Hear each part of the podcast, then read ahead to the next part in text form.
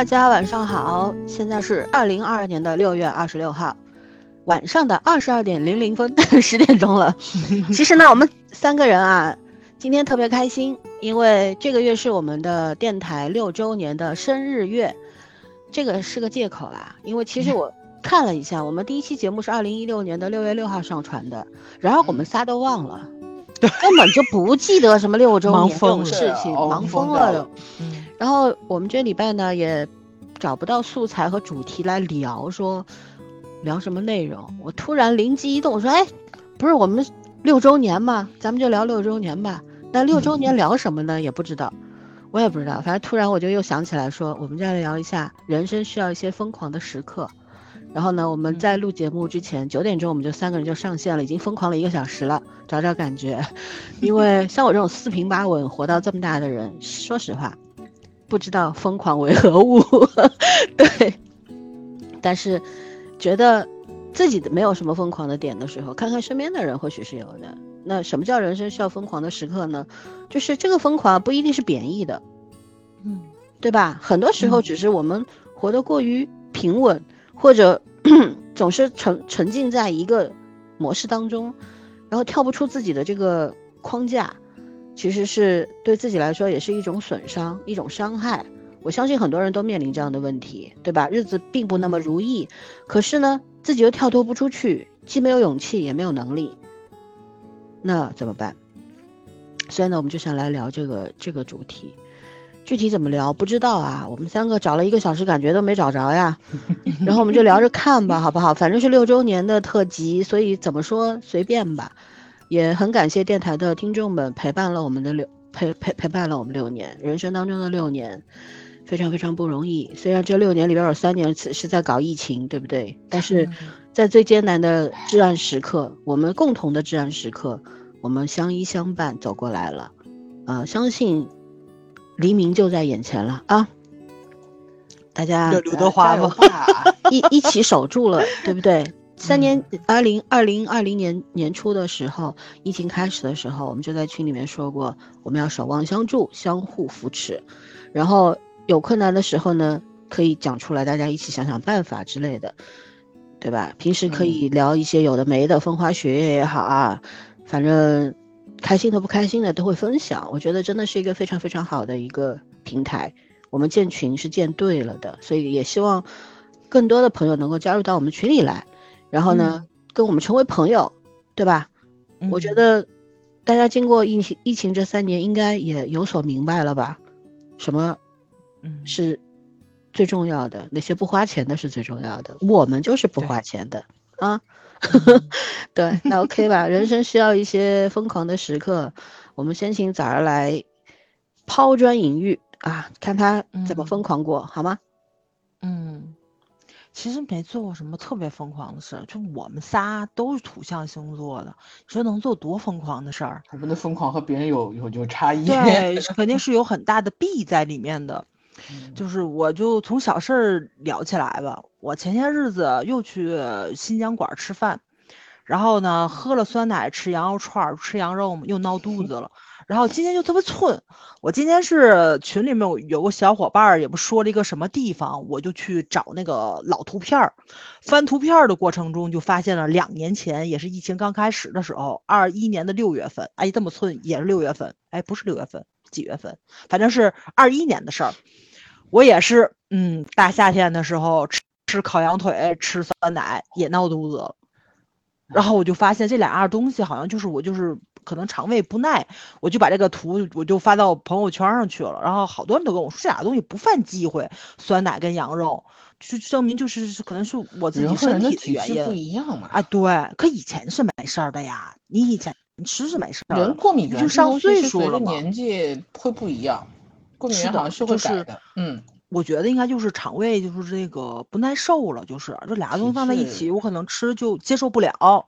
对，体质。然后。我们那天就我们就是在一个朋友圈里边就大家就就聊开这个事儿了嘛，然后咱们群里那个旺旺 DJ 不就说嘛，说的是那个就是趁着年轻多吃点什么。我说对，我说一定要趁年轻吃，你上岁数时候你肯定你的体质会有一些变化，你想吃的东西就吃不到了。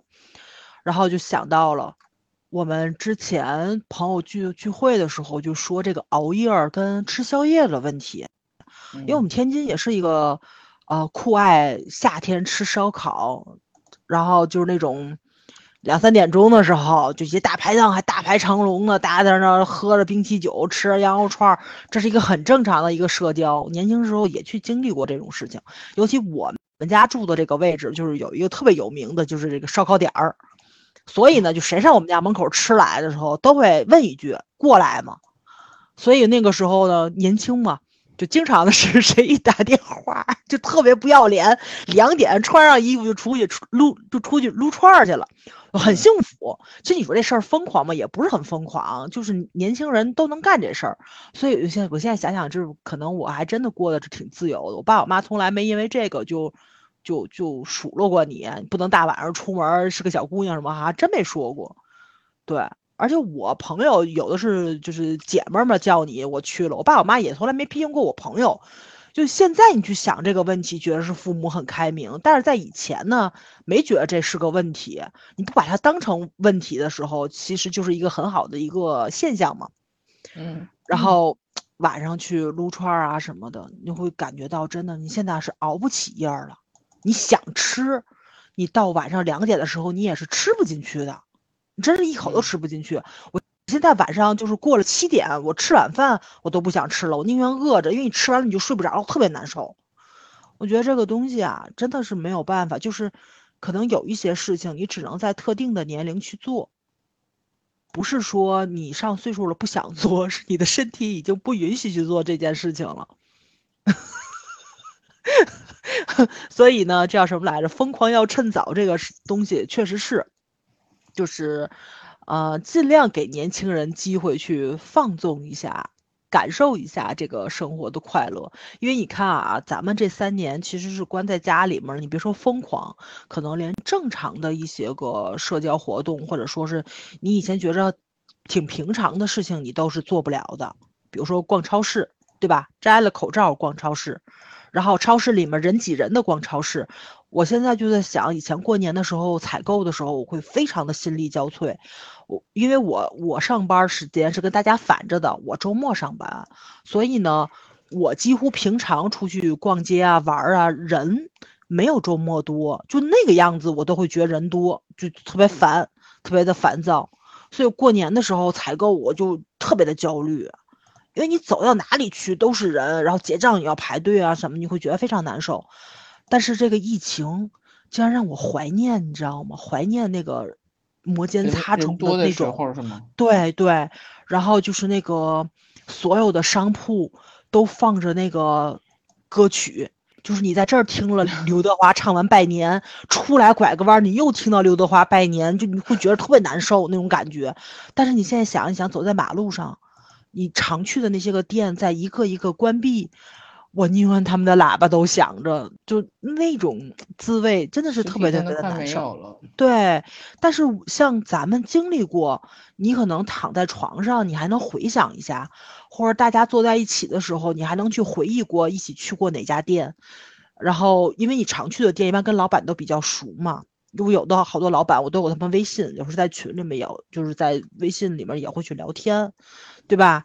就是我今天还看到了我认识的一个老板特别逗，他们家有一个花盆儿不用了，是是水泥的白送，然后问谁要，然后就就有个人要，后来发现那盆水泥的又沉又大，那个在想怎么怎么弄走。我看他们那聊天，就也觉得特别特别的开心。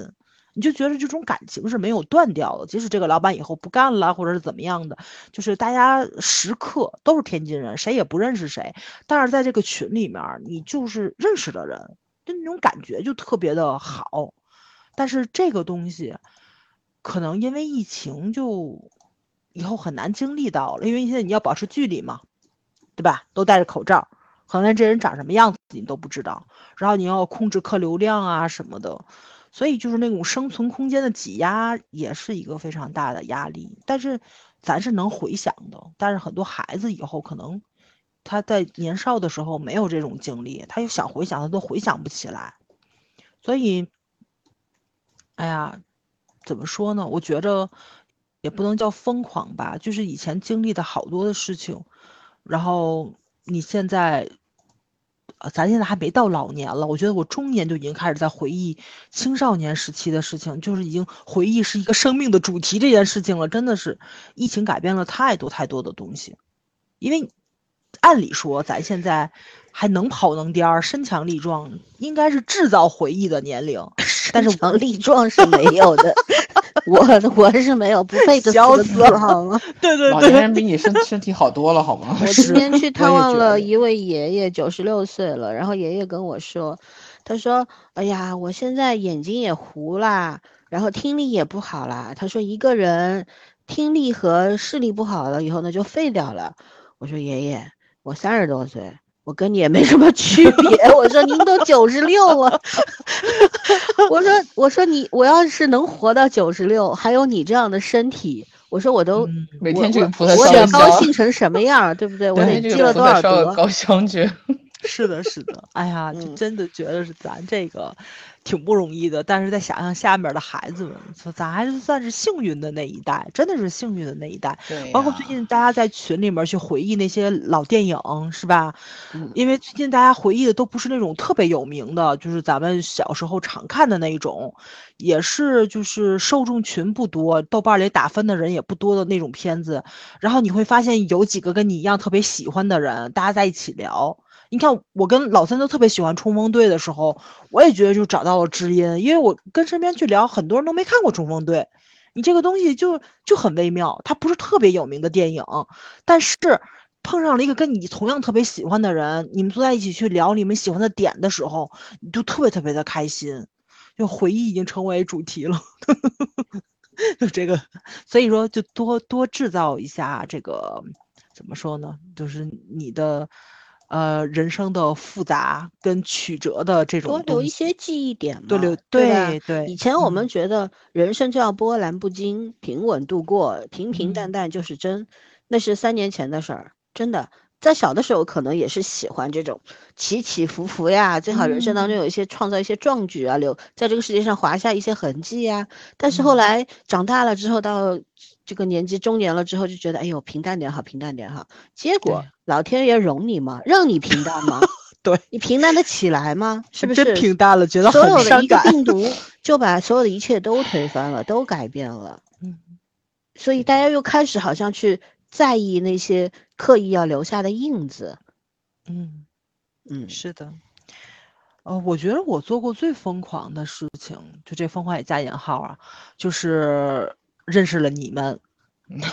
圈圈那次没去，就是网友聚会对网友大聚 会，我们定在的，咱第一次见是在杭州吧？我记忆力不太好，得让老三回忆，你因为年年头太久了。我们俩吗？不是咱俩，是咱们飞群，群人。所有人是杭州呀，杭州，2015对年。对。哇塞，他连哇这么久了嘛，七年了。二零一五。年的五月份，呃，四月份吧，四月五月，对。春天快到夏，天的时春天，我记得那时候嗯。还是穿着单件儿的衣服，然后长你袖们还去骑了自行车，我还印象中。在杭州嘛，还聊天儿，逛西嗯。湖，走的腿都要断掉了，对，喝茶，嗯，真的很开心，真的是很开心。因为我当时说去见网友的时候，我身边所有的人都说你有病吧？正常见网友不应该是初高中的时候吗？你那个时候在干什么？而而且那个时候咱那时候特别兴写信，你们有没有印？交笔友，就各个杂志都有人留下自己的笔名儿跟地址，然后就就就我朋友身边好多人写，我没有写过，但是我跟我特别好的发小不是上了不同的学校嘛，我们两个人做过一阵儿笔友，就是因为那个时候就是电话什么的，就是也也也不方便，因为你在家里聊电话，电话是坐边上听的，你没有什么隐私可言。但你在青春期的时候，你又极度的需要隐私，所以我们两个那个时候就通信。虽然这个通信起不到任何的作用，因为他说的事情，当我给他回信寄过去的时候，他这个事儿已经解决了。你知道吧？特别搞笑。我们两个后来就是有时候一块吃饭的时候还说，我说你还，我说我说你知不知道，你青春期所有的日记都在我那里？他说我知道，因为他习惯记日记，但是每次给我写信的时候，他又不他又不想把那个话再复述一遍，他就把日记本撕了，然后给我寄过来。所以我这儿是他有有是有他整本日记的，他的整个青春期都在我这里。然后我那时候也给他写信，我都不知道我自己写了什么，但是他也留着，说我们两个说的是等等到老了时候再拿出来一起阅读一下，所以一直也没有动过。我有我有一个铁皮箱子，里面放着就是所有朋友送我的贺卡，还有就是我们两个人通的信。就我那时候笔友就是我特别好的朋友，我没有跟陌生人去写过这个信，然后 QQ 上面也认识过好多就是小网友，我跟老三还说过呢。那，好多我在互联网上认识的网友都比我小，都我已经上班的时候，他们有时候还在上学，有的孩子都已经出国在国外了，就已经断掉了，就是音信全无的这种。只有老森他们这批网友是时间最久的，我们认识了好多好多年，我们才说去见面去的。所以当我说我去跟网友见面的时候，我身边有的朋友都已经结婚生子了，他们无法理解这个事情不应该是十多岁、二十岁的时候做的吗？姐姐，你都这年纪了，要去见网友，你脑子有有没有问题？但是我们我们就去见面了，而且这么多年大家都没有断过，而且我们在疫情之前的时候也是有过很多次小型的聚会，就谁能去谁去嘛，对，所以我就记不清楚第几次去的哪，第几次去的哪，但我但我印象挺深的，第一次应该是去的杭州，嗯，所有的人都奔在那里面去，对啊，很远很远的地方来，这以前真的。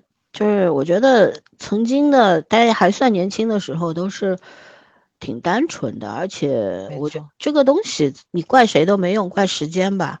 嗯，人都会长大，都会变老，越来越多的不可不能舍去，或者说轻易能舍去的东西越来越多。嗯，哎呀，这个东西沧海桑田啊，有什么好说的呢？对不对？是的，拥有过就好。哎呀，人生好好趣啊，也好无趣啊。但是我觉得咱们还真的是挺难得的，咱们，咱们这么多年，嗯，在疫情之前，咱还能保证一到两年去见一次。当然，咱俩见的比较勤啊，咱有时候一年要见两三次、三四次呢。三年真的是，是的，就是大门都没出过，还疫情出，还还那个什么呢？连郑州地界都都已经多长时间没有离开过了。是。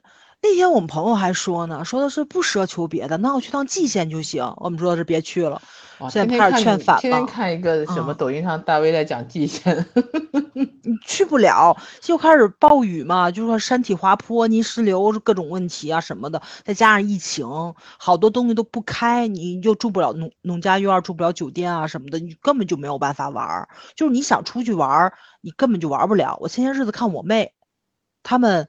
去那个就是露营了吧？他们去露营了，因为现在小孩特别兴。我们也说，姐，除露营没有任何娱乐活动能让你接触大自然，只能露营。他说不是想露营，是只能露营。对，好多人都是，其实只能露营。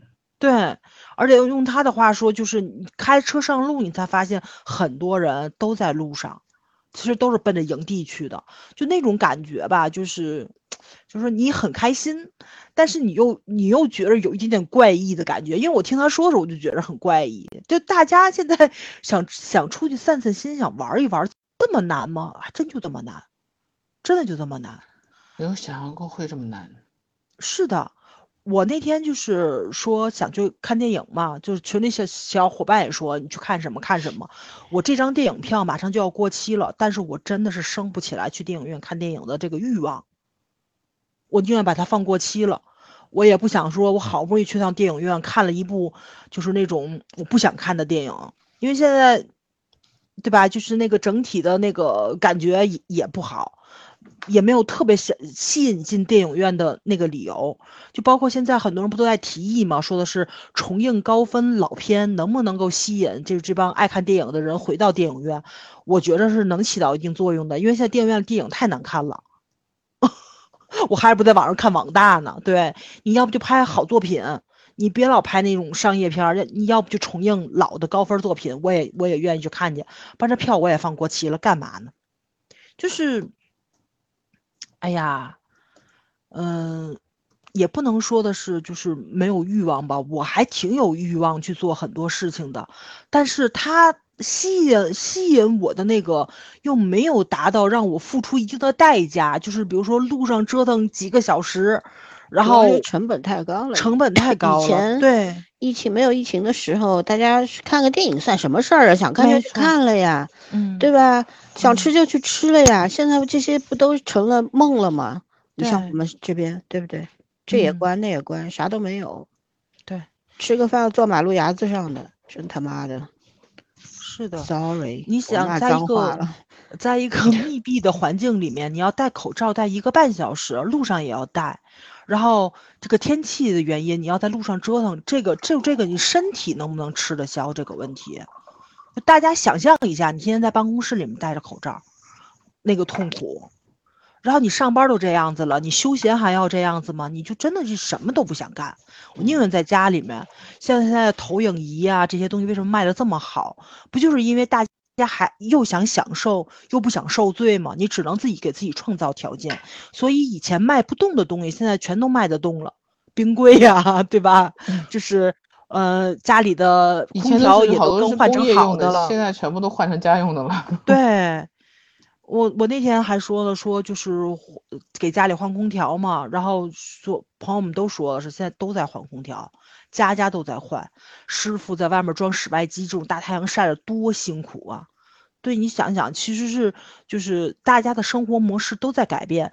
我那天看到一个人说，就是说想买房嘛，他说以前你考虑的东西，现在你都不会考虑，什么地点呐、什么乱七八糟，你现在考虑的是这个社区居委会质量的问题，还有你窗外风景是否好的问题。关在家里了，你只能站在阳台上看风景，一定要看到貌美如花的东西。你不能说我对面就是一面墙，这个东西我接受不了。我 那我那天看到就是有人在网上调侃这些东西的时候，我就觉得真的特别伤感。还有一定要买质量非常好的睡衣，床上用品大家也开始讲究起来了，就。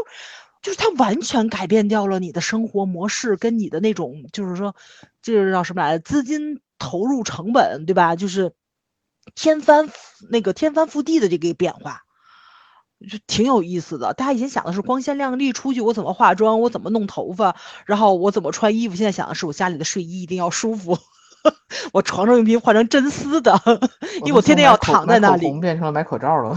对 对对对，然后哎呀，就觉着真的是，就是可能每个时代有每个时代的疯狂，咱这个时代的疯狂就又变得跟以前有点不太一样了，一直在变，真的是一直在变。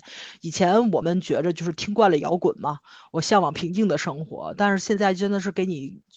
就是硬性的让你享受了一段平静的生活的时候，你就真的是想去参加一下万人的摇滚现场，听听音乐节，对吧？我觉得觉得是当音乐节重开的时候，我一定会买票去的。我以前就觉得真的是人那么多，大夏天的不会的，我全是汗，告诉你，嗯人就是就有这种惯性，就是啊当失去的时候，你万般嗯珍惜，因为得不到，而你又嗯重新回到那个可以得到、轻易得到模式里的时候，你依然还是没有那么嗯想。对，没有 区别，不会有任何区嗯别，这就是人嗯类。对对对，你还真是那天说开学的事儿嘛，我这开不了，我特别着急。开学的人上了两周课，老师要疯了，因为孩子们半年没有上过课了嘛，回来什么都不是什么，他们就疯了，你知道吗？说还不如歇着呢。就确实给你了，你又你又消受不起，哎，这个没有办法，永远在设想自己的时候不到的东西。其实是在环境改权是在变人呐权衡利弊啊，就是一权衡之后嗯觉得，哎呀，算了吧。嗯嗯，啊，还挺有意思的。就这么就这么活着吧，我觉得也挺好的。活得太明白了，就真的是人就会就是麻木掉，嗯，没事儿，你离活得太明白还远着呢。还远着呢。对对对，我觉得这点就挺好的。少女。嗯，嗯，证明我还能活久点儿，多见识见识。哎，真就是活久见这话说的真好。你活得足够久，就什么都能见到。说实话，那个三顺多活点儿妈妈已经不在了，但是她那嗯句话我还是记得，人要活久一点，什么事情都可以看得到。没错，没错，没错。我那天就在想一个问题，你知道吧？就是那个，因为这半年不都没怎么上班，没有钱嘛。我那天还跟我妈说了，我说就是小学的时候，就是学校不大扫除嘛，老师嗯那时候就硬性规定，所有书箱里的垃圾都必须带走。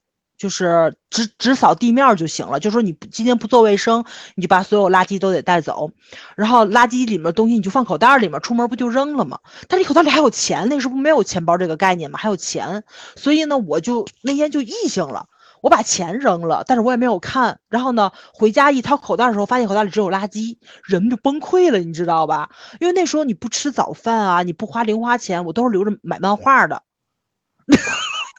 然后你就把你的这个 这一周，可能或者说你这半个月、这一个月的那个念想给扔掉了，就真的是就恨不得跳楼的那的那感觉。但是你现在想想这个事儿，那钱还真不叫钱，就不就不是个事儿，就是痛苦，在那个时候可能是很痛苦，但是你放到很多年以后看，就真的不是个问题。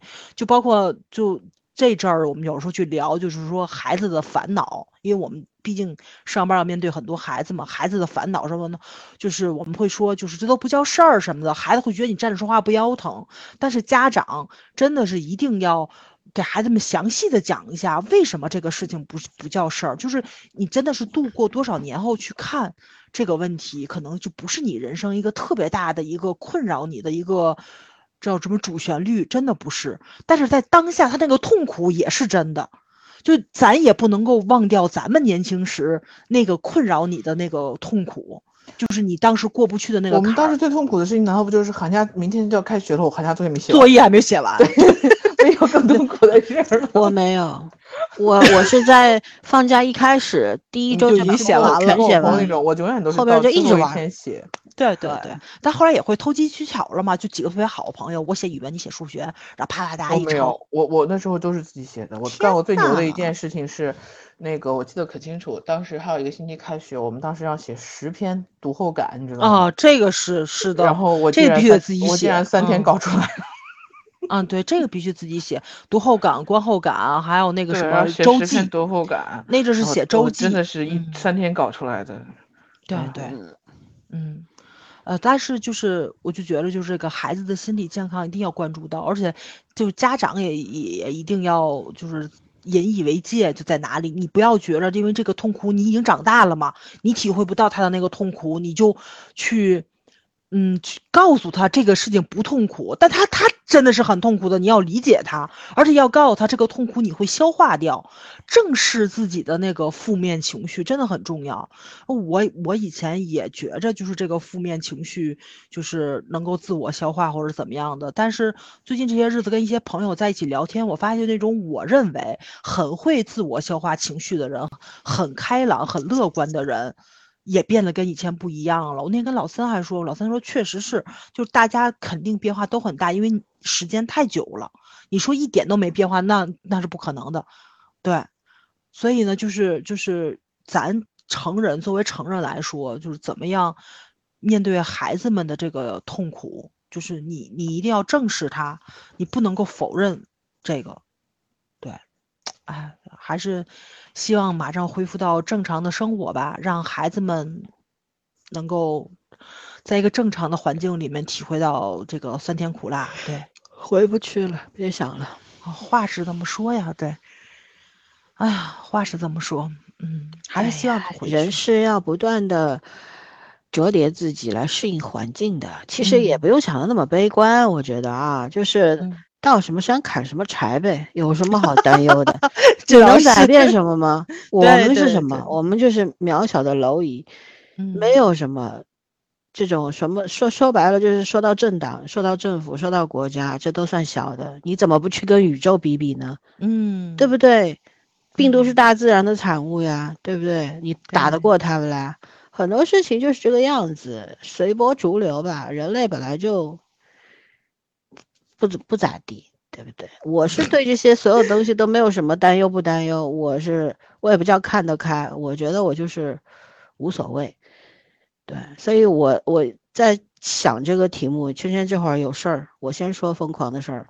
嗯，我这个人呢，活了这么多年，没做过什么疯狂的事儿，疯不起来。一个摩羯座怎么疯？嗯，教教我，对吗？但是呢，我觉得。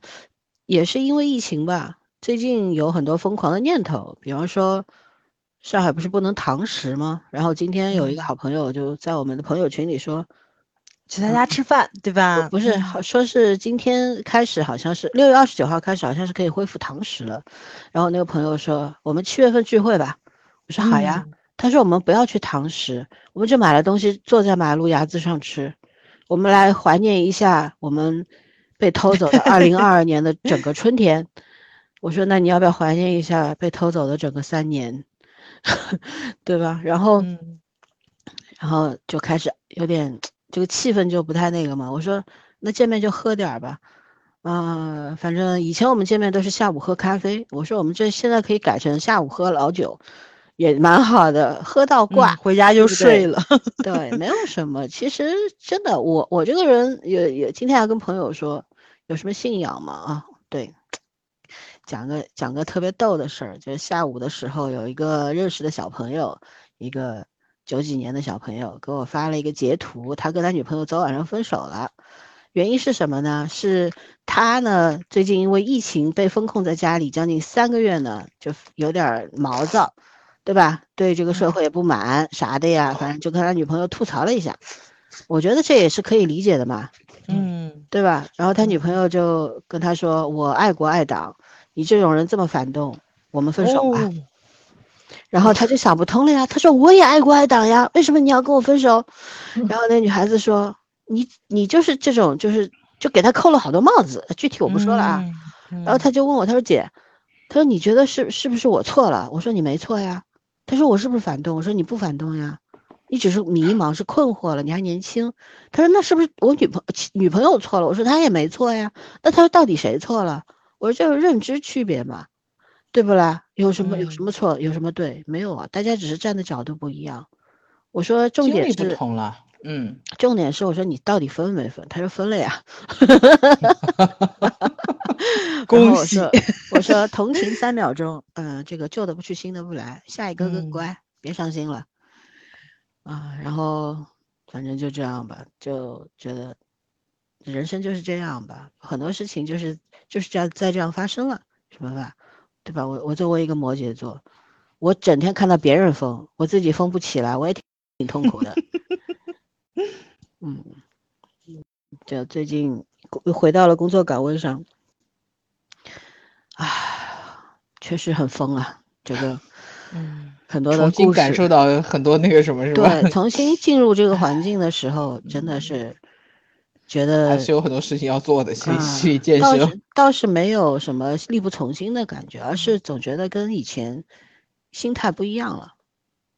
然后，当然你肯定是受环境的影响，对吧？受疫情的影响、风控的影响，然后走到了这一步。那么，我要我要思考的是，我怎么去面对接下来我的人生，甚至说我不用思考，走一步看一步呗。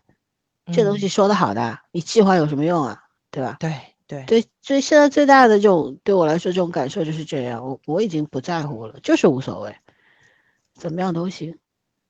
嗯，所以我我不知道我我有什么好疯狂的。我们请圈人先说完，让我再想一想。啊，疯狂啊！我人生最疯狂的时候，大概都在我前三十几年用完了。我这两年真的特别的回归土象星座的本质。嗯，而我觉得运气很好，就是我觉得像我们这一代，那个就处在笔友，就像早上处在笔友和玩偶之间嘛，就是再比我们大一点人都会觉得玩偶这件事基本等同于骗子，对，然后再小一点的人呢就不知道笔友是什么东西，真的，对对，他们不知道，他们不知道的，因为他们没干这事儿，他们都是电脑来电脑去，都是 QQ 啊什么那种 MSG 长大的孩子。他们根本不在乎什么谁要用笔写字啊，现在连用笔写作业都不想用，所以就只有我们这代人才是才会是大概率是既有笔友又有网友的那种，嗯，然后嗯，我我属于会交会交网友交的比较早的，就是很多人其实是不是不交，而是不信，就是不是你交网友，但是见面还真的是挺少，就是就是大家都会觉得就是在网络上多一个人交流没有什么坏事，不是什么坏事，但是你要说。切实的介入到生活里面，大多数人是没有这个，也不是说没有这个勇气，就没有这个想法的吧。但是我好像就好奇，就是第一个是好奇心比较重，第二个就是那种好像戒备心也比较差。然后我又说我运气很好，是因为我我我到现在往往没有交过很差的，真的没有，就是都是靠谱的。不管现在还还在不在联系，但是都是靠谱的人，没有说真的遇到过网络上遇到过骗子。我倒是在现实里遇到过骗子，然后我觉得。就是这这东西怎么讲呢？不是说号称大号召大家，就是说网络世界也是很安全的，没有这个意思。因为现在看诈骗的东西特别多，网络世界安全性其实已经下降了，就不像我们那时候可能相对来说还会单纯一点。现在真的就太复杂了。但是，呃，我就是还觉得我我也不知道为什么，我那时候很敢于交网友，然后运气也都不错。上大学的时候，我也可我可乐可可会交网友了，还见过好多网友。嗯，我大概是从高中高三就是考完试之后吧。我第一个最最早的那个网友就是高中的时候，高中的时候认识的，那个时候还是在就纯网友嘛。后来到上大学之后见过面，然后上大学之后就就开始什么国内的、国际的，基本上国际的是那个是是中国人，不是外国人。我对外国人没什么太大兴趣，然后就就没有很分，很很有界限感。反正我就觉得这个世界这么大，挺有趣的。然后包括那个时候玩玩论坛，混论坛也见过网友，然后 QQ 上什么什么时候现在就就所有的聊天工具和和论坛板块，我好像我觉得能聊得来，因为我是那种可以投入很长一个时间去跟跟人维系感情的那种那种类型，所以嗯，我一般都是认识的都是一两年以后我才会去见面，没有说见面就是我我真的很佩服我那种。我有一个大学同学，他认识一个男生，大概聊了三次，然后就跟人家见面了。我真的好佩服他，就虽然也不是个骗子，但是我觉得这种勇气我是没有的。然后我觉得可能还是个性问题，帮帮助我规避了一些风险危险吧。咱们土象星座都会对，我觉得有一些东西可能就真的搞不好。我如果是再晚十年那个问我的话，我就。我可我可能就就就就不太会那个，呃，去去去见他们了。但是在那个阶段，就真的是对这个世界抱有极大的好奇的时候开始见。然后后来见的，因为都，呃，都属于比较靠谱了，然后就开始扩大范围了。上班以后还在继续见，而且会因为一些追星啊、偶像之间的这种交集，然后去见一群人。嗯，也没有也没有出现过任何问题，就是让我会觉得，嗯。互联网对对对我来说是很不一样的存在，就是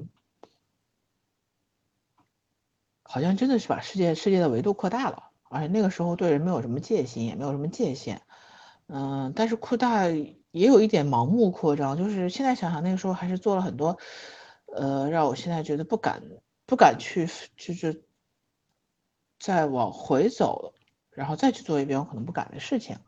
但是那个时候我都经历过了，而且我觉得，比如说我真的第一次坐飞机去上海是为了追星，就是对啊，就人生第一次坐飞机去上海是为了追星，然后而且是和一群我完全没有见过的人在上海碰头，包括在重庆，我竟然是因为去追星而跟这一群人认识的，就特别神奇，而且追的也不是什么大明星，我的大明星好像兴趣也很一般，嗯。然后还有就大概就是上大学的时候，也也和只认识了半年的同学，就是真的是在在在一个城市走了一晚上，就是就是除夕、圣诞节还是元旦呀，反正就没有回家嘛，因为没有考试。然后就男男女女的大概十来个人在外面聊天、逛街、走，就是前半程是在他们在打游戏，我记得好清楚他们在打游戏，而我去那个我在那看《流星花园》，就是。就是我觉得我人生中没有因为这件事情，没有做过这样的事情，在一个网吧包夜看电视剧，然后后半程去逛街，然后在马路上走到快天亮，啊，后来最后没有办法地方去，天太冷了，最后女生宿舍进不去，我们去了男生宿舍。我就觉得，我从小到大一直比较循规蹈矩的那种性格，然后做了很多，我现在想想觉得那个时候胆儿特肥的事儿。嗯，后来我好朋友就说我说我其实是一个。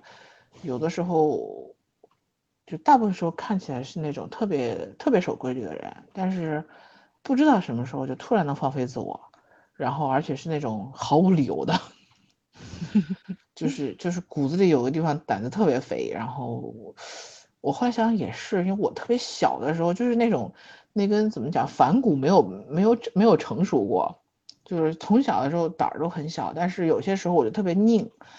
别人说都不说不行的时候，我就一定能坚持下去，而且是在公开场合也都也都没有很怕的。所以，而大部分时候那个时候，我就我就有一种真的会对嘛，就是我我确实是那个少数派的立场，但是我对的那个人。然后后来好像就 就培养了我这根反骨，对于我来说的这个这个内心世界支支撑力啊，有的时候我就会觉得，嗯，可能是小时候有点运气有点好，然后所以长大倒有点肥，就是有些事儿应该其实应该更谨慎一点的，然后没有，但是我摔跤的地方基本上都在于就是我有点盲目乐观了，我我倒是没有真正的在在在什么很那个什么上的问题出现过巨大的。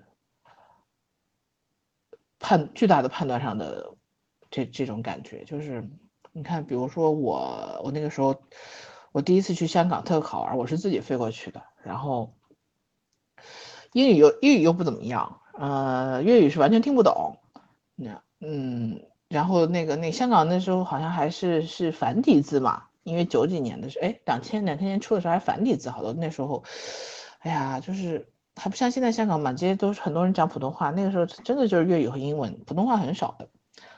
然后竟然自己坐地铁，还竟然还坐还还坐错坐错了两站，就整个方向都反了。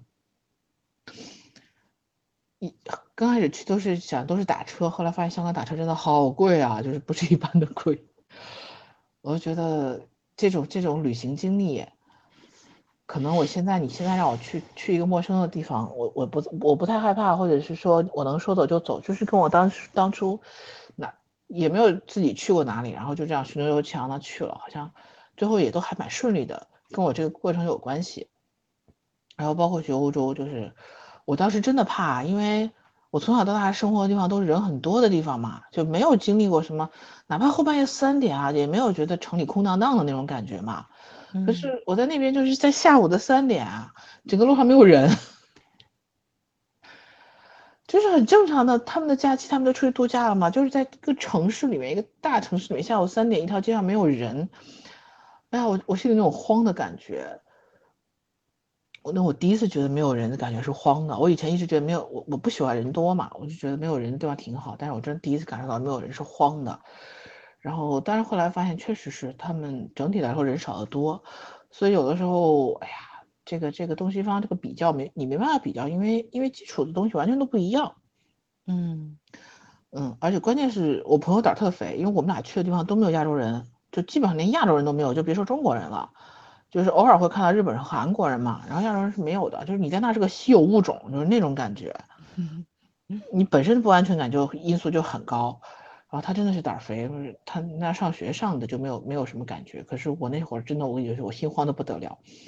然后而且是他们那种古建筑，就是一个小巷子，特别特别窄。我应该跟你们说过，就大概就是外国人，就是比较胖的外国人一个人过去的那个宽度，就是两个人如果面对面过去是要侧身的，就那么宽的一个，而且两边全是高墙，像城堡一样那种路，就对面有前后有两个人，你就百分之百就出不去了，一堵。然后我们就在那样的路里面走了大概有十五分钟，我真的是吓死了我！我那时候心里心里心跳都是不一样的，但是他就毫无反应。后来我真的觉得啊，胆儿是锻炼出来的。然后还有一次是在西班牙，呃，地铁上，那个时候还有两个外国朋友和我们一起，他们是算是当地人嘛，也不是当地人，就是意大利人。那起码长相上看就看不出来是什么，可是。对，就是就是就是，我知道我知道你那种感觉嘛。可是上地铁，然后破就算了，因为老欧洲的地铁本来就是他们有一些原始的东西，他们觉得挺引以为傲的，就真的是破。破完之后，关键碰到两个小偷，你知道，我我我和另外一个女孩子坐在另坐在对面，我们就得是一边坐了两个人。然后我不知道，后来我就看我朋友一直在跟旁边，就是就他坐的位置不是那个地铁旁边，就是。位置两边不有栏杆嘛，最靠边的那个地方，然后那个男那个男生呢，你看就挺挺小的，是大概也就二十岁出头的样子，啊，站在他的旁边就就一直靠着那个栏杆跟他搭讪，开始没有理他，他开始在跟另外一个朋友聊天，后来就一直搭讪，然后我们就看着觉得他的个表情不是很对嘛，虽然他也在维持着一种一种社交的礼仪，但是表情不太很对。后来下车以后，我我们才问他发生了什么事情。然后他说那个男生是扒手，他和旁边那个小孩还有还有个更小一点小孩是是一伙的。然后因为他那天背那个 LV 比较硬嘛，就真的 LV 还是挺硬的，你知道吗？就是那种，嗯，那个那个封口的那，就他他是没划开是吧？对，因为他那个袋子一抽紧的话，它整个那个口是死的，卡死的。虽然没有拉链，没有没有水桶包，对对对，但是它是很紧的。然后说那个人就是一直在捅捅捅他那个包，就就弄不开嘛。后来他开始没有意识到，后来看他跟那个人聊天，他他说你是不是碰到我的包了？然后那个人就还嬉皮笑脸的说哦没有没没什么关系啊，我就想认识你一下什么的。那明显就是个小偷嘛。然后反正哎呀，让我对让我对巴塞罗那印象有一点点不好。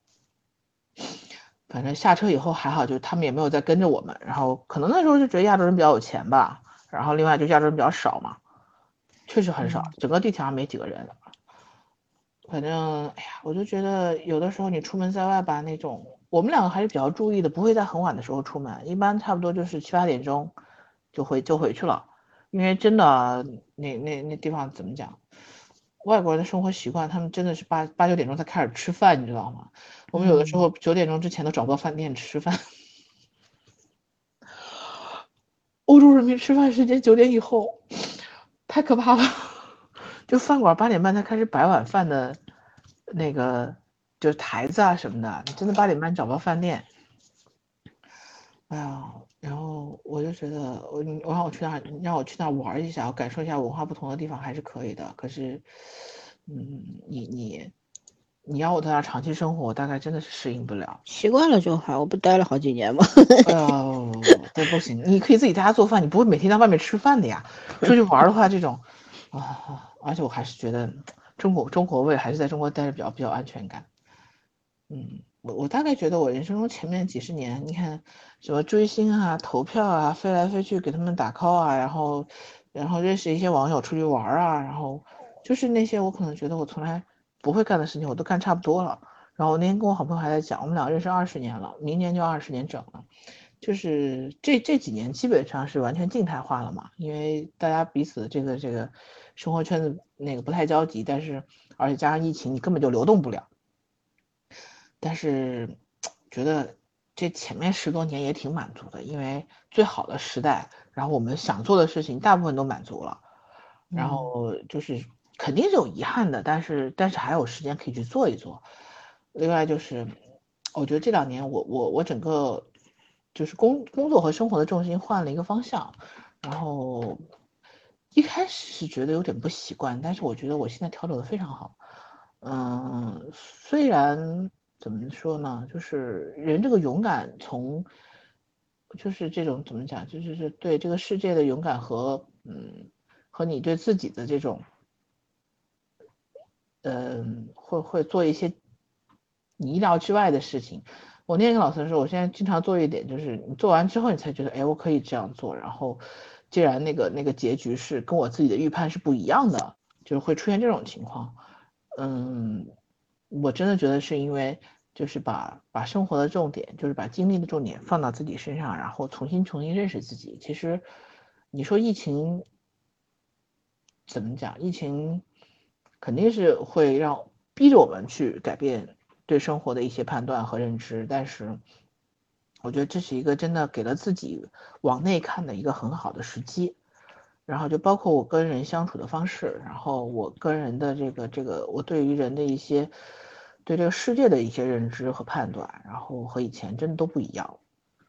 嗯，就是其实觉得以前的人对自己很，以前自己对别人很好，然后别人也对自己很好，但是好像不是那回事儿。并并不是完全像我想象中那样一样的，而且很多东西确实是，唉，你太乐观了，就是说太乐观和太悲观都没有什么意思。然后我我就想说，那个早几年的时候，蔡康永上奇葩说说人生最重要的不是快乐是平淡，我当时接受他这句话，但是我不理解这句话，就是我不能完全理解这句话，因为呃，在还可以到处嗨的时候。我很难去想象，就是平淡的人生有什么意有什么意思，嗯，但是我现在开始很能理解这句话了。就是像那天，啊，看完《解放日记》的时候，我其实是想说一句这样的话，后来我想说不说意义不大，因为能看懂这部剧的人都会有这种感觉，就是人生最最大的那个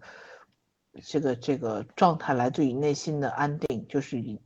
不是扮演一个情绪稳定的成年人，是成年人，是成为一个情绪稳定的成年人，是真的一个特别特别重要的事情，嗯，然后惊喜可能会随着年龄的增长变得越来越少，而且我们对于惊喜的期待值其实以前也没有以前那么高了，因为惊喜很可能只是那一瞬间伴随一系列的意外，然后你要去承受和和和去处理，这个过程会不会带来糟心的事情更多，谁也不知道，嗯，就是就是我现在觉得。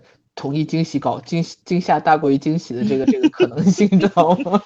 对，然后就像那天我跟我吐槽说什么什么，有个女孩她男朋友带她去瀑布，带她去宁夏，然后然后现场求婚啊，还搞了什么东西出来。我说这要是敢谁跟我出去一块出去玩，现在给我搞个求婚，我当场就当场就回来了，就心理压力会很大。然后嗯，因为因为你不知道后面会发生什么，但是。承接承接惊吓的能力和勇气，是我们在生活中得到越来越多的这种反馈。就是很多的时候，你你会佩服一些人，觉得他很厉害，然后那个很稳定，是因为他都被砸过了。就是坑掉坑掉的太多以后，他自然就会应对这些事情了。所以，嗯，你讲，我现在不需要惊喜，我现在需要稳定。对，然后，但是我也觉得，人生如果没有被惊喜砸到过，也是一个。嗯，有点有点遗憾的事情，因为你没有没有经历过这些东西的话，你肯定还是会有一点点小失望的。就是说，你没有没有把人生的体会丰富丰富掉。然后我觉得我们很幸运，我们这一代其实是经历了所有，就是上面一代和下面一代没有办法想象的一个过渡。就我那时候开玩笑说，我上小学，呃，我上幼儿园毕业的时候，幼儿园开始改建，就是。整个从工程上，然后加上招生制啊什么开始改，然后我上小学毕快毕业的时候，小学开始修房子，中学我一路啊真的是就见证见证了这个教育工程的这个变化，你知道吗？我每一次从一个地方毕业，这个地方或者是快毕业的时候就开始修楼啊、盖房子啊，然后修车修车棚子啊什么，就是就是你会你会感受到很直观的中国的时代的进步和变化，然后。到现在就是好像大家觉得这个互联网啊什么的是高速在运在运转在在在在增加它的能力，其实我觉得本质上的变化已经没有我们成长的过程中那么多了。这种变化带给大家极大的这种冲击感，因为没有前人的经验可以借鉴，也没有后人的那个什么道路可以指点，就是我们都是靠自己在消化这整整的人生人生这一大段旅程，然后。现在往回想想，就是可能对每个人来说，真的就是就是一份很丰富的馈赠了。然后在这这个时代，我觉得可能已经慢慢的找，就是他们看不到这种变化了，因为到了另外一个是怎么讲阶段，不可能每个阶段都大刀阔斧的在在在变化，总是要起起起起伏伏，涨涨停停的嘛。也可能就一直落落落落落落了。对啊，就是历史永远都是这样的规律嘛。所以，嗯，我我现在就觉得没有什么东西值得羡慕或者不羡慕。然后我觉得我们这辈子活得挺挺值的了。好的东西。听听众听你们说这些有啥意思？六周年，天天给人家喝毒鸡汤，对，是的。你想，我们能把六周年坚持下来，六周年中间有三周年时间我们都在戴口罩，哎，我们多不容易。还真是。对啊，就是就是最好的东西我们都分享了，不好的东西我们也分享啊。我觉得也没有什么好不好的东西，就是所有值得、所有经历过的东西我们都分享过了。也就是说，不要不要去判断你的人，不要去评判自己的人生了，经历过的都是好的。嗯，所以我们觉得没有意外的人生也是一种很好的人生，有意外的人生就是会更丰富一点。当然，所有的意外都分好的一面和不好的一面，你都要去承去承担呀。嗯。唉，我刚刚想了想，我人生中最疯狂的应该是这个礼拜吧。没有没有，不要这样。第一个第一份工作，大学本科毕业以后第一份工作，其实应该算是很多人会羡慕的工作吧，对吧？制服诱惑，但是警察小姐姐是吗？对，后来就辞职出去出国读书去了嘛，在国外待了一些年，嗯。学了一些，完全就是转了换了专业，对，那也是我有兴趣的东西。我觉得我当年读书的时候，可能也没有想过今天回来会从事这个行业，或者怎么样。我是一个没有计划的人，很多人都以为摩羯座特别会做计划，我没有计划，走到哪是哪。这个我们作证，真的是。对我，我是我爸爸形容我，就说形容我的文字像一条泥鳅。他说 文字如人，你就是一条泥鳅。我说为什么我不能是一条龙？你非要说我泥鳅也是地龙啊。对，他的意思就是你游你滑，但你不游滑。你滑的意思就是你 你不太愿意被任何东西给拘束住。我觉得这也算是一种变相的夸奖吧，虽然我爸不怎么夸我啊。然后呢？回想当年在国外，几乎欧洲除了东欧没去吧，其他地方都跑遍了。然后那个时候还年轻，说实话，很多的风景，唉，就 错过了吧。走马观花，也没有真的驻足过，看看什么，拍拍照片啊什么的。你现在想去呢，也没有那么容易了。去了呢，你也没那么容易回来了。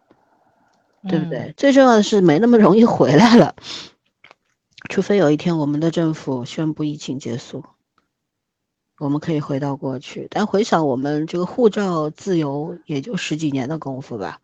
九十年代的时候去趟香港也非常难，因为我有亲戚住在香港，然后呢，去趟香港也非常的复杂的，办个护照有那那时候去国外办个护照还要托人来。也没有那么容易，说跑到窗口流就流水线一办就当天办完，过了一个礼拜就能拿到了，都没有这种事情的，等于说是对吧？所以呢，嗯，好像大家已经忘了我们二十年前过的是什么样的日子了。嗯，那个时候好像挺开放的，改革开放比较旺盛的年代嘛，一切好像都在欣欣向荣、向好的地方发展。但是我们仔细去回忆一下，以前的日子和现在日子和当下的日子其实没什么大区别。我们我们只是碰巧经历了一个辉煌的那么一个阶段，然后没有了，对吧？然后嗯，还有什么疯狂的事？我觉得可能是我个人的消费行为上面吧。我以前就是本来就是一个对购物兴趣不大的人，但是别问我喜欢一个东西，你我我那时候玩单反的时候，我就可以一下子买很多的镜头，然后学吉他。会买好几把吉他，其实也弹的不怎么样。后来嘛，喜欢玩乐高，买了一屋子的乐高，现在还有好多没有拼。就是那个那个时候挺疯狂的吧？我觉得这是我能做出来很疯狂的事情了。就是我也没有什么囤物癖，可能那个阶段就进入了那种我特别想要把这个事做好，但是我又没有过多的时间精力去做好的那个阶段吧。所以呢，就会用物欲来填满自己。哎，买买了就是拥有了。就跟早上买书也没什么区别啊，差不多，只是只是贵和便宜的区别。嗯，但你说这说实话，如果没有疫情发生呢，我觉得我可能会把我的乐高放满整个屋子吧。但是疫情来了，阻止了我这个脚步，为什么呢？转移注意力了，你突然对这个事事情就失去兴趣了。嗯，对不对？嗯嗯。还有，那我现在的这个消费方向是什么样的？就是，比方我前两天买了一件很非常非常舒服的 T 恤衫，很便宜，四百块钱。然后呢，我今天我我当时买的时候看到它有很多的颜色，我没有我没有选，我就选了件白色的。然后今天心血来潮，我说我去再去买几个别的颜色吧，同款一模一样的，我只是买不同颜色，结果没有，我就买了四件白色，所以我有五件一模一样的白色 T 恤。然后 我经常干这种事，你知道吗？因为方便啊。有一次我也是买 T 恤衫，那个 T 恤很便宜，就打底的嘛，大概九十九块钱一件，我可以买一打，方便。我爸一直理解不了我这个行为，我我我我说为什么呢？因为这衣服我穿的很舒服。然后呢，我不想去找别的新的。然后他对于我来说，舒服是最重要的，我干嘛要去计较别的呢？所以我在我爸的眼里一直是一个怪咖，就非常怪。但我觉得我一点都不怪，世界上比我怪的人多了，你们俩也一样，没什么区别，对不对？我身边非常好的朋友，其实都用所谓常人的眼光来看都不太正常。可是什么叫正常？薛定谔的正常。什么什么是正常？你告诉我。每个人都是在用自己舒适的方法活着，尤其是我们的人到中年了，小的时候谁没有莽撞过啊？谁没有野蛮过啊？对吧？我干的混球事儿也很多的呀。长大了以后，我只是懒了，我我不想再折腾了，就是这样。所以，包括买衣服，有一种安全感是什么呢？就是这件衣服我买了一件，我觉得穿的很舒服，所以我买我我要买五件，我买一打。嗯，因为我不想去折腾再去找，我那个找衣服的时间我都不想去花，但我也不知道省下来时间我能干什么。总之就是不想去干，就是这么就就就是这么简单。所以我有时候也会对我的现在这种整个的行为模式、整个思维方式有一些些的质疑啊，自己质疑自己。但是呢，我又很笃定，我觉得总归会过掉这个阶段，会进入下一个阶段，到时候再看吧。人生就是这样，分一节一节过的嘛，对吧？这一节过得不怎么样，那下一节可能会好一点。那下一节不好，那那这期待再下一节吧，能怎么办？对吧？还有什么呢？就是我有时候。可能这这个今年二零二二年最疯狂的一件事情就是被我的老板追得满头包。我不知道我人到中年了，为什么会有人喜欢我 这件事情？对，就很意外。然后我心目中的一个偶像级别的人物，怎么他突然疯了？对，就是就是书里的人突然蹦出来要追我，这种感觉。对，不是，就真的是偶像级别的。哦，但是怎么就突然疯了？对，但是我觉得可能我突然闪闪发光了，开玩笑，只是觉得很多事情就是就好吧。我很我很习惯于把，我虽然人在我是当事人，但是我很习惯于抽离出来，灵魂抽离出躯壳来观看我的躯壳在经历什么。对，把自己也当做研究的，对，很有意思啊。所以这种心心理也有点在。常人看来可能也有点有点变态，但是我觉得经历嘛，没有什么白走的路，走过去就好了，对不对？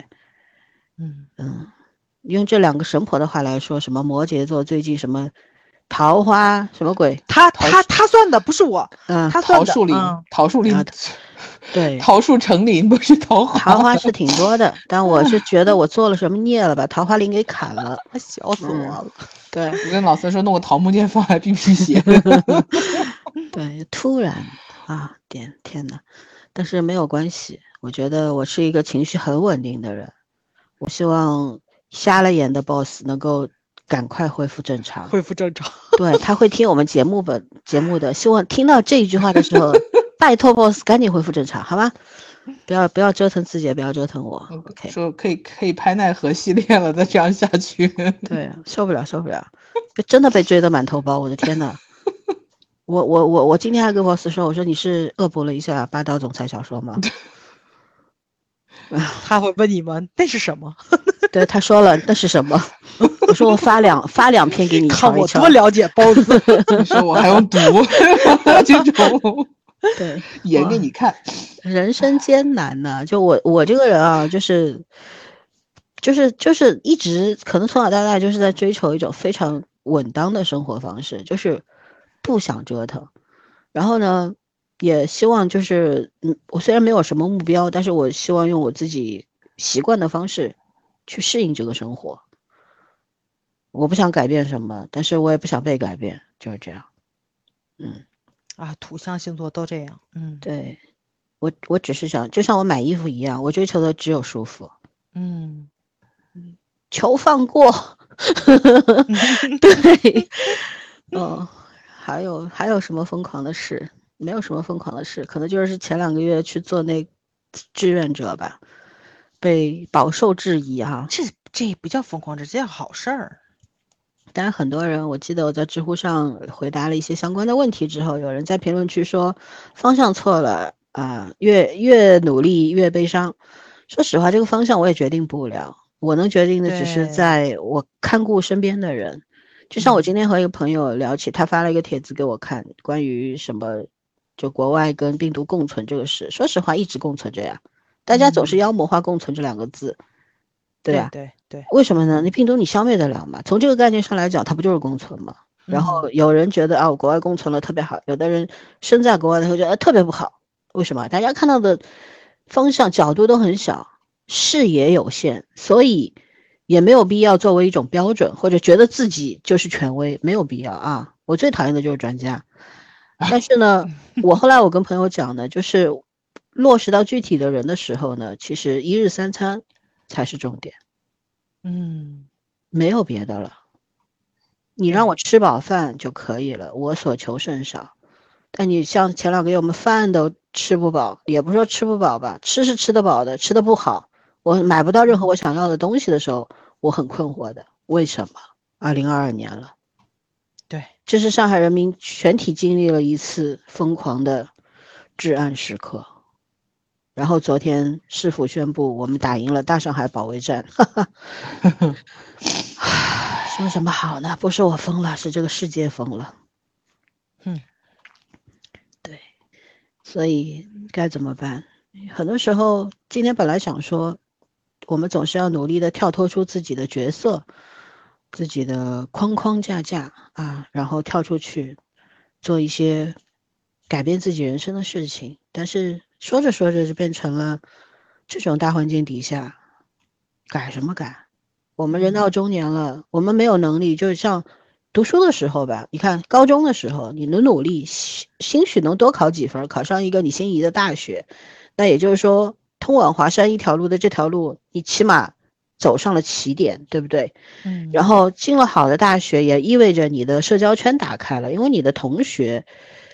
要么就很会读书，要么就家境不错，这就是你的基础社交圈。以后你在社会上都是用得着的，这就叫改变人生嘛，对吧？可是呢，现在呢，孩子们上大学，大学这三年的大学生，你去问他们认识几个同学？对，对吧？今天我万岁！今天我 大侄子生日，他现在是一个一年级的小学生。我今天问我弟媳妇，我说他上过几天学？我弟媳妇说不到一个月吧。嗯。天天在家里上网课，是孩子都上的戴起眼镜来了，都视力都不好了。没错没错，对。然后今天大侄大侄子生日，我说我说朋友小朋友，我说你今年是过几岁生日？他说可能是七岁，也可能是八岁。我说你为什么给了我一个这么神奇的答案？他说我觉得我没有上一年级啊，但是我好像又上了。这是一个来自于八岁小孩的思考。他好像又上了，对啊，我真觉得，哎，果然是我们家的孩子，可以的。还有呢，嗯，我觉得我爸挺疯狂的，因为这么热的天，他居然钓了两天鱼，笑死了。对，穿成大白的样子吗？没有没有，人家钓鱼啊，就他他他，我爸有很多很大的变化。以前呢，这么热的天，他会嫌弃，就觉得，哎呦，我在家里敷空调多好，出去干什么？朋友找他出去喝茶呀，什么他也不高兴去的。但是，这现在他居然就在坐在那边钓了两天鱼，一次在野湖，一次在鱼塘，兴致盎然，特别开心钓的，钓到的鱼嘛又都放生了。但是对他来说，这个过程非常的享受，对吧？我就觉得很好呀。你看，七十岁的老头。他还在寻找他喜欢的方式活着，嗯，对，多好，对吗？对啊，只要他这双子爹主意少一点，我觉得我会更幸福的。那他人生的乐趣就没有了，好吗？他人生的乐趣就是搞我呀，折腾我。嗯，对。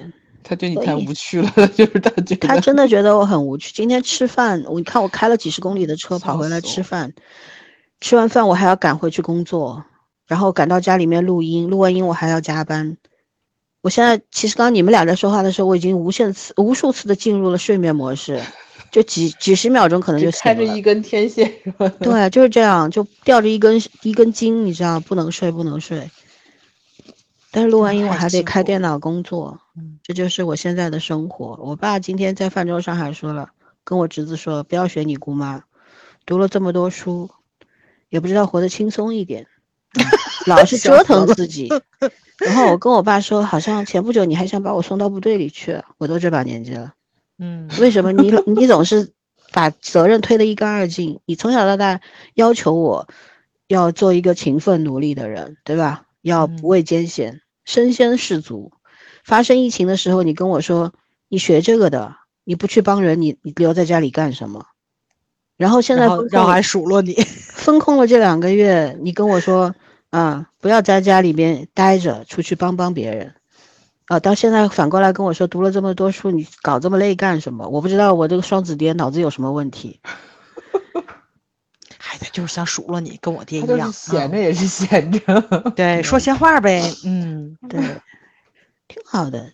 是过生活嘛，就是这个样子，鸡零狗碎没错没错。我以前很讨厌这种家庭聚会啊，就是我侄子八岁了，之前过过七次生日，我从来不参加。嗯就是每一次他们打电话给我，我都会说忙没空。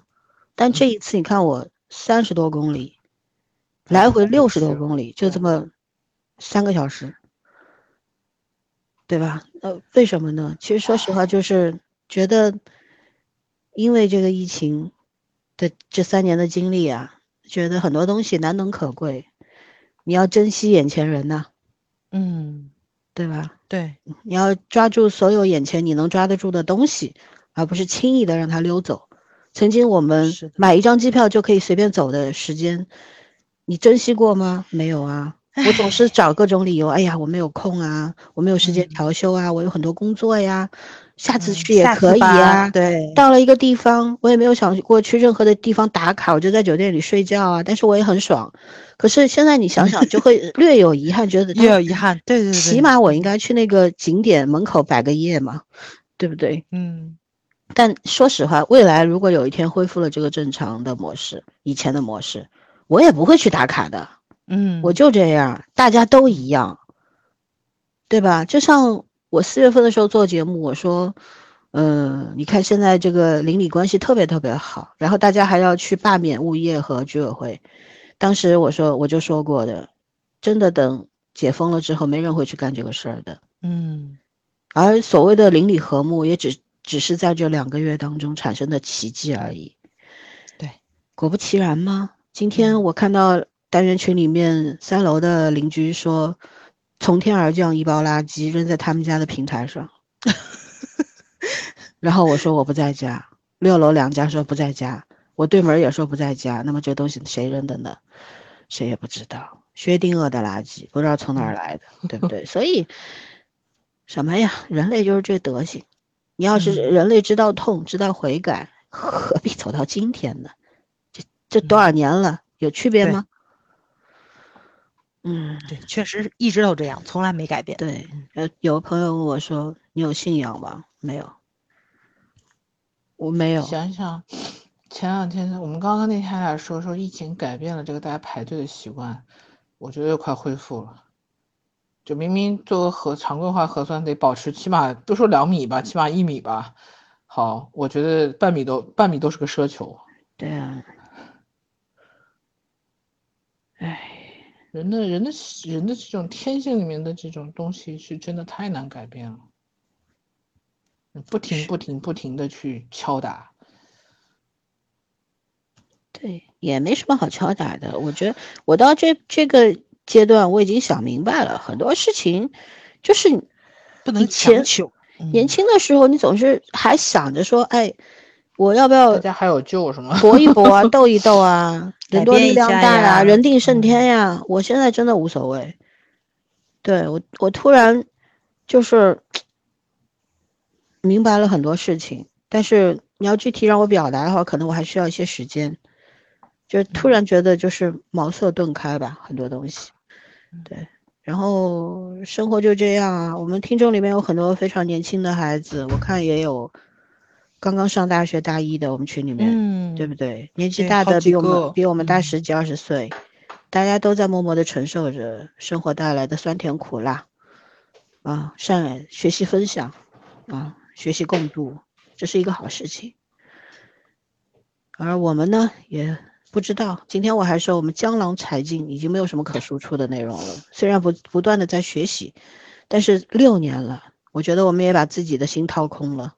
嗯，嗯，所以不知道还这个电台还能持续多久，但我们一定会尽力到最后的，也会不断的去增加知识，啊，尽量的去输出一些有有用的东西，而不是整天给大家喝毒鸡汤，好吧？对，毒鸡汤也是自己试过毒的。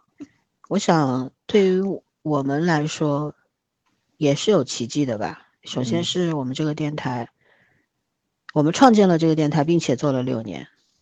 然后第二个疯狂时刻就是我们建了那个群，然后有很多很多的人来，群也五年了，我做了五年的群主，我觉得我很疯狂，我居然能做五年群主，我这样一个对当官完全没有现实当中当官没有兴趣的人，做了五年群主，做群主是为了然后为了什么我也不知道，嗯可能就是为了维护一个能说话的地方吧。嗯所以在这期间踢掉了很多很多人，说不定现在很多听众听在听我们节目的人也是被我曾经踢掉的人，很抱歉。嗯不是因为你们不够好，也不是你们错了，我们也没有错，你们也没有错，认知不同而已，对吧？道不同，嗯不相与谋，仅嗯此而已。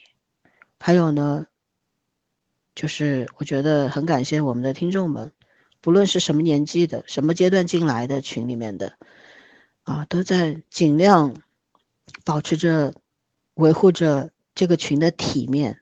虽然每天嗯都有蜂群小测试，对吧？讲一些不伦不类的话，对吧？嗯啊，但是呢，我觉得大家都非常的可爱。还有呢，希望大家在群里朋友们踊跃发言，有什么不能说的呢？对不对？只要不封群，你们说啥都行啊。他当然就想聊风群的。对，然后呢，我觉得我做了这五年群主，我也很累很累，非常累。希望有人踊跃跳出来重挑重担啊，因为做这个群主真的很辛苦。为什么呢？要花很多的时间去管理它。虽然我算无为而治吧，但是因为什么？你前期尽过力了，你已经做出了一个怎么说，在我的可控范围内做出了一个模式，就大家现在都在这个模式里面，大家都知道这个群对大家来说也是生活的一部分，甚至说只是网络生活的一部分，所以大家都在珍惜它，因为它还不错。嗯，但是你要去把这种模式做出来，也是需要花很多的力气的，花很多的时间的，没有那么容易，对不对？所以呢，谢谢大家的配合。嗯，好像说完了。啊哈，嗯，点个题吧。人生中的一些疯狂时刻，就是要跳出来看自己，嗯怎么看待自己很重要啊。就是挫折难免，你谁能做到活着一辈子没事儿？王思聪不都被封号了吗？对不对？是吗？对啊，这个这个生活就是这个样子的嘛，跌跌起起就是这样。然后反正大环境怎么样，我们也阻阻止不了，保持内心的平和吧，是吧？自己活的小日子过得踏实一点，舒服一点，钱不要乱花，因为往后什么日子不知道呢，钱不要乱花，物欲呢降低一些。我估计很多人都在奇怪，为什么咱每次聊都要告大家少花钱？对你以后会知道的，如果现在嗯不明白的话，对，哎，你很有钱，但我没说啊。嗯对反正基本上就这么多吧。因为六周年，我们今天这种无主题呃有主题无无无无什么来着，叫做无压力模式，就是胡说八胡说八道啊。到底说了些什么？其实我们说过就忘了。很多时候听众会说：“哎呀，你们在某一期节目里面讲的那个东西特别好。”我都会讲寻啥忘了？寻思半天，谁讲的？啥时候讲的？哪个阶段讲的？不知道呀，想不起来呀。那今天在群里，我无意当中提了一句，我们已经六周年了，很多很多的老群友、新群友送上了祝福，尤其我们的大华啊小朋友，不知道是男生还是女生啊，不管是什么性别的，非常感谢他。他说他今天在经历经过一个广场的时候，看到广场舞大妈们在比赛，他就想起了我们在欢迎光里面说到的一些内容，他就觉得他是一个挺孤独的人吧，但是希望未来也可以像这些大妈一样，成为这个队伍当中的一员。哇，我就觉得我嗯好开心，为什么呢？有人给了这样的评价，嗯对不对？因为他听明白了我们在表达什么。嗯还有一些老群友好久没有发言了，突然跳出来说：“哇，六周年啦，祝福大家，生日快乐！”我也很开心。嗯对，因为我们一直说我们做节目就是于己于人嘛，先于己后于人，于人是顺带手的，但是得到了这么多人的青睐，每一期的节目底下都有人说，我就等着听呢。你们的节目能给我给我很多的力量，很多人给我们表白过的呀，对吧？圈圈知道，喜马拉雅评论区很多的。对啊，其实看到这些东西的时候，心里非常暖，超级暖。为什么呢？就有人在陪你啊，嗯，不是我们陪他们，是他们陪我们呀，对吧？所以，嗯，我们还是那句话，以后如果疫情结束了，大家聚个会吧，然后聊聊天儿。我们没有什么所谓的见面会，因为我们没有粉丝，我们只有听友，只有朋友。所以，最后这一期节目最后我们就说。